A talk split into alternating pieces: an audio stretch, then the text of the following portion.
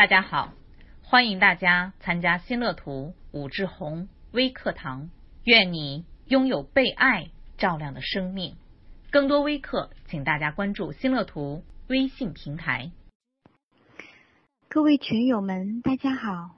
我是黄敏燕，欢迎大家来到新乐图武志红微课。愿你拥有被爱照亮的生命。今天跟大家分享的主题是做不惩罚的养育者。那首先一开始，我想跟大家分享为什么不提倡惩罚。嗯，大家小时候都有过被惩罚的经历，我想那种感受大家应该还历历在目吧。可是今天我们为什么又同样的去惩罚我们的孩子呢？并且我们好像非常的确信啊，我们非常笃定的认为，我们惩罚孩子是为了孩子好，我们惩罚孩子是为了让他知道他做错了。我们如果不惩罚他，他又怎么知道他做错了呢？他又怎又怎么能够给他一个教训呢？所以我们相信，惩罚能够让孩子改善他的行为。表面上看起来，惩罚有的时候啊，或者说在大多数的情况下，惩罚好像是立竿见影的。孩子通常会为了逃避惩罚而调整他的行为，但是从但是从长远来看，惩罚给我们带来的害处可能远远要多于好处。所以，我们接下来看看惩罚究竟给孩子留下了怎样的影响和感受。首先，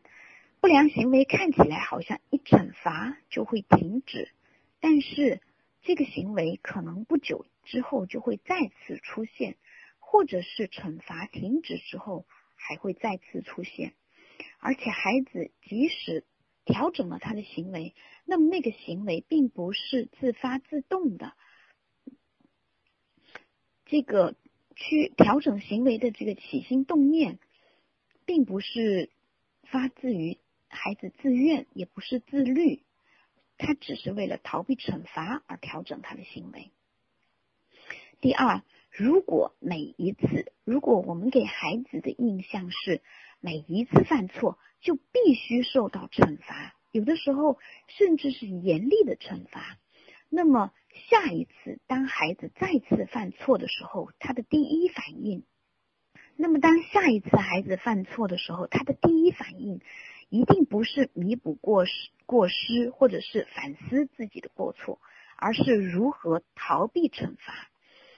我们小时候可能都有过相关的经验。当你做了一件错事的时候，啊，你可能当时会非常的内疚、自责，啊，然后呢，嗯，可是当爸爸妈妈的惩罚到来，比如说被啊狠狠的骂了一顿，或者是被揍了一顿的时候，那个时候，我想你的九霄云，你的这个刚才的那个内疚，可能已经跑到九霄云外去了。当时你的唯一的想法就是如何让这个。减轻这个惩罚，对吧？那嗯，我记得在好像是去年在腾讯新闻上也看到一看到过一一则这样的新闻啊，好像就发生在我们福建的连江啊，有几个孩子到海边去游泳，然后呢，当时是有几个孩子溺水身亡了，可是。嗯，回来就是没有出事的那些孩子，回家之后没有一个人敢把这件事告诉家长，他们甚至把那些溺亡的孩子的衣服藏起来了。那么他们这么做的原因就是没有办法去承担那个后果，害怕受到惩罚啊，所以。惩罚让我们的孩子没有机会去反思自己的行为，带给孩子的感受更多的可能是挫败与无助啊，而不是给他一个机会去弥补过失。所以，如果我们家长能够在孩子犯错的时候提供帮助和支持，那么犯错带给孩子的感受就会完全不同啊！待会我们会来具体的讲这个。还有呢，就是惩罚带给孩子的感受呢，都是不好的。那我们有什么理由来相信说，当你让一个孩子的感受变得更差、更差、更糟糕的情况下，他更能够来改善他的行为呢？我们如果想让孩子更愿意跟我们合作，那么可能我们要做的就是让这个孩子的感受更好一些，而不是更糟糕一些。所以。惩罚之后，孩子的感受可能是觉得非常的委屈啊，非常的愤怒啊，或者有一些愤愤愤恨不平，想要报复，或者呢，有两种很极端的情况，就是要么就是异常的反叛，要么就是顺从或者退缩。啊，所以惩罚之后呢，孩子要么就是对抗，要么就是。完全的顺啊顺从或者退缩，而且惩罚会让我们的亲子关系变得越来越对立，让我们和孩子的关系越来越疏远。孩子在跟我们的互动的过程中，完全感受不到我们对他的理解和支持啊，那这就是惩罚带来给孩子的一些负面的影响。我们为什么不提倡惩罚？所以，如果嗯，我们我们惩惩罚孩子的目的，第一，我们刚才说了，第一是让孩子知道他错了；第二，我们是想给孩子一个啊教训啊；第三，我们希望孩子来调整他的行为。那么，有没有更好的方法，同样也能够达到这样的效果呢？如果家长能够把犯错呢，也当做是一种成长的话，那么我们来看如何用一种更有建设性的方法去帮我们孩子来面对他的错误，而不是用惩罚的方法呢？首先，我们来看惩，其实犯错呢是孩子人生当中最生动的一些人生经验。他犯了错，他才知道我。真的不可以这样做，所以对于一些孩子或者是年轻人来说，我们把经验和教训贴在他们脑门上，他可能都不愿意听，倒不如让他去犯一次错。如果我们总是兜着不让孩子犯错，从来都不让他犯错的话，那么很可能他从来都不犯小错，那么很可能可能。他一犯，可能就是一个大错了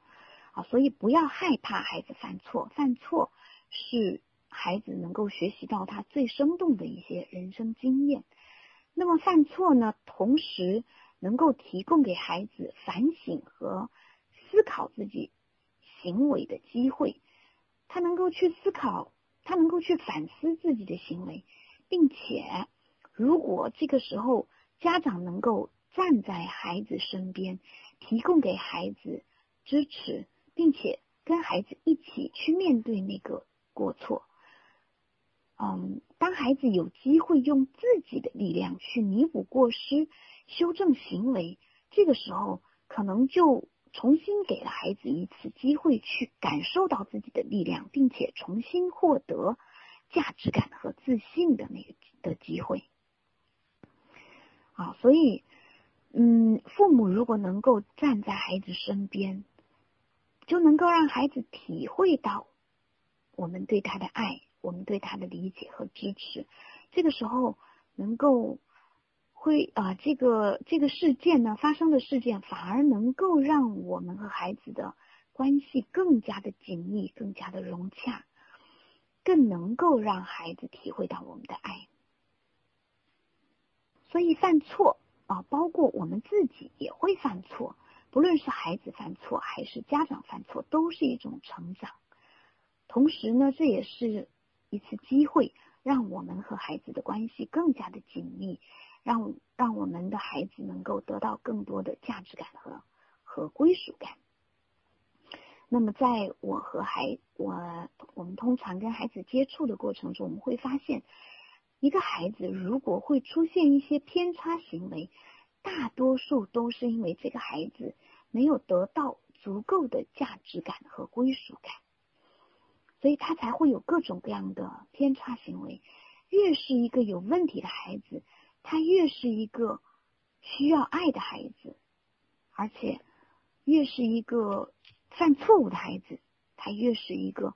嗯失望的孩子，也就是他的价值感和归属感是非常的缺失的。所以我们要知道的是，每一个人啊，特别是孩子，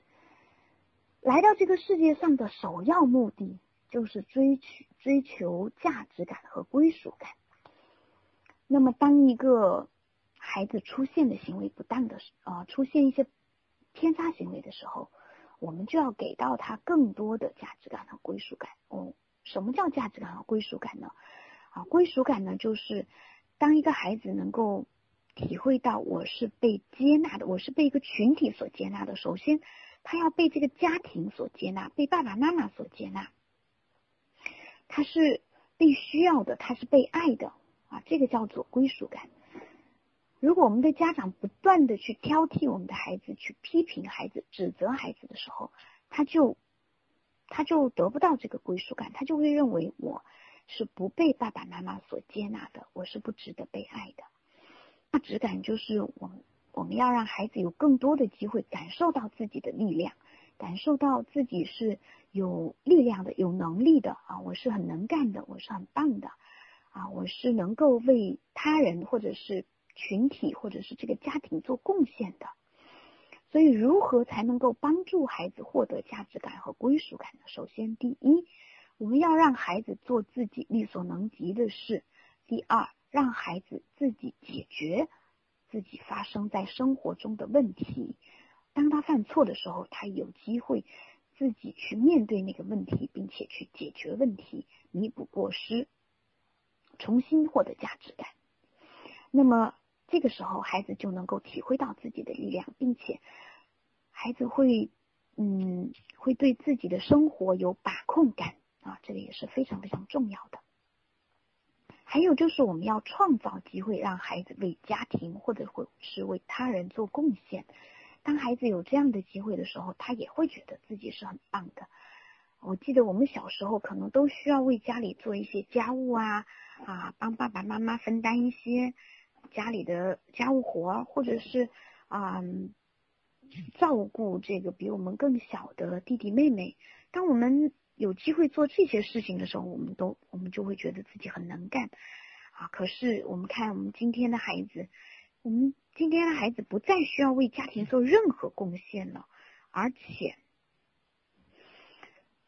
而且现在的孩子连打酱油的机会都没有了。所以我们要创要我们要创造一些机会，让孩子有机会为家庭或者会为他人做贡献。啊，所以我们刚才说了惩罚与不惩罚，那成长的印记呢，就是孩子在成长的过程中，或者是在我们和孩子互动的过程中，孩子随时随地都在做着决定，并且形成着对自己、对世界以及对应该怎么做才能求生存的，或者是成长的信念。这个呢，其实就是孩子将来要形成的这个人格，或者是孩子的这个世界观、人生观。所以，如果一个总是被指责、批评，或者是啊被惩罚的孩子，那么他接收到的很多的信息就是我是啊不可以啊，我是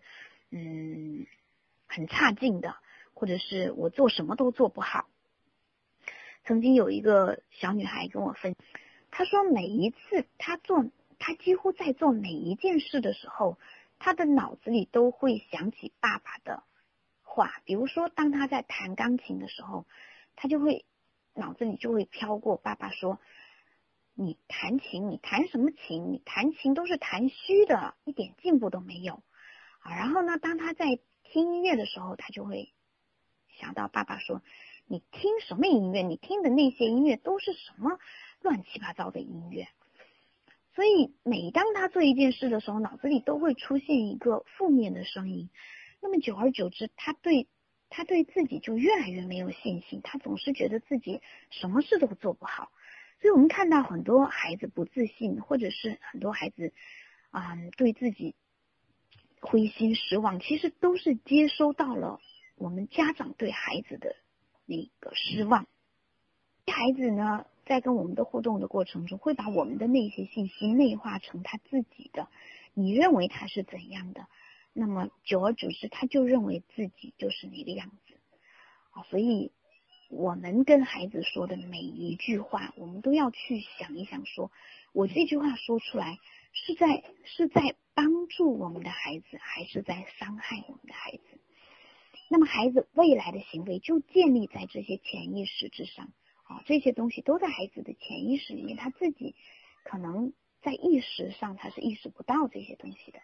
那么这些潜意识中的决定就会嵌入孩子的人格，将来对孩子的方方面面，工作、生活、人际交往，他的嗯行为模式、情绪模式、思维模式都产生影响。所以，我们去看一下大人和孩子之间的互动呢，主要有呃四种方式哈，以下四种。第一种呢是。严厉型的，就是专制型过度控制。那么这种家长呢，对孩子非常的严厉。那么在家庭当中呢，有规则，但是没有自由，没有选择。我要你怎么做，你就要怎么做。另外一种呢，啊，这就是，嗯，就是当我们说对孩子，嗯，不惩罚，不可以惩罚孩子的时候，那么很多家长可能就会认为说，不惩罚孩子，那怎么办？那那不就变成溺爱孩子了吗？所以呢，我们通常很容易从一个极端到另外一个极端。另外一个极端呢，溺爱型的孩，溺爱型的家长呢，对孩子完全没有限制，有自由，但是没有规矩，有孩子有无限制的选择，你想怎么做就怎么做。那么我们今天提倡的那一种呢，叫做权威型，有权威并有权威，并且和善与坚定并行，也就是我们通常说的温柔的坚持。有规矩也有自由，你在尊重别人的前提下，你可以做选择啊。那么还其实还有第四种，就是忽略型，完全的放任自由。嗯，不论是管教还是这个关爱都非常少。那这个忽略型是嗯，可能是最最好的一种吧，对孩子的伤害可能是最大的。那我们今天由于时间的关系，我们可能会啊只讲前面，我们会讲前面三种。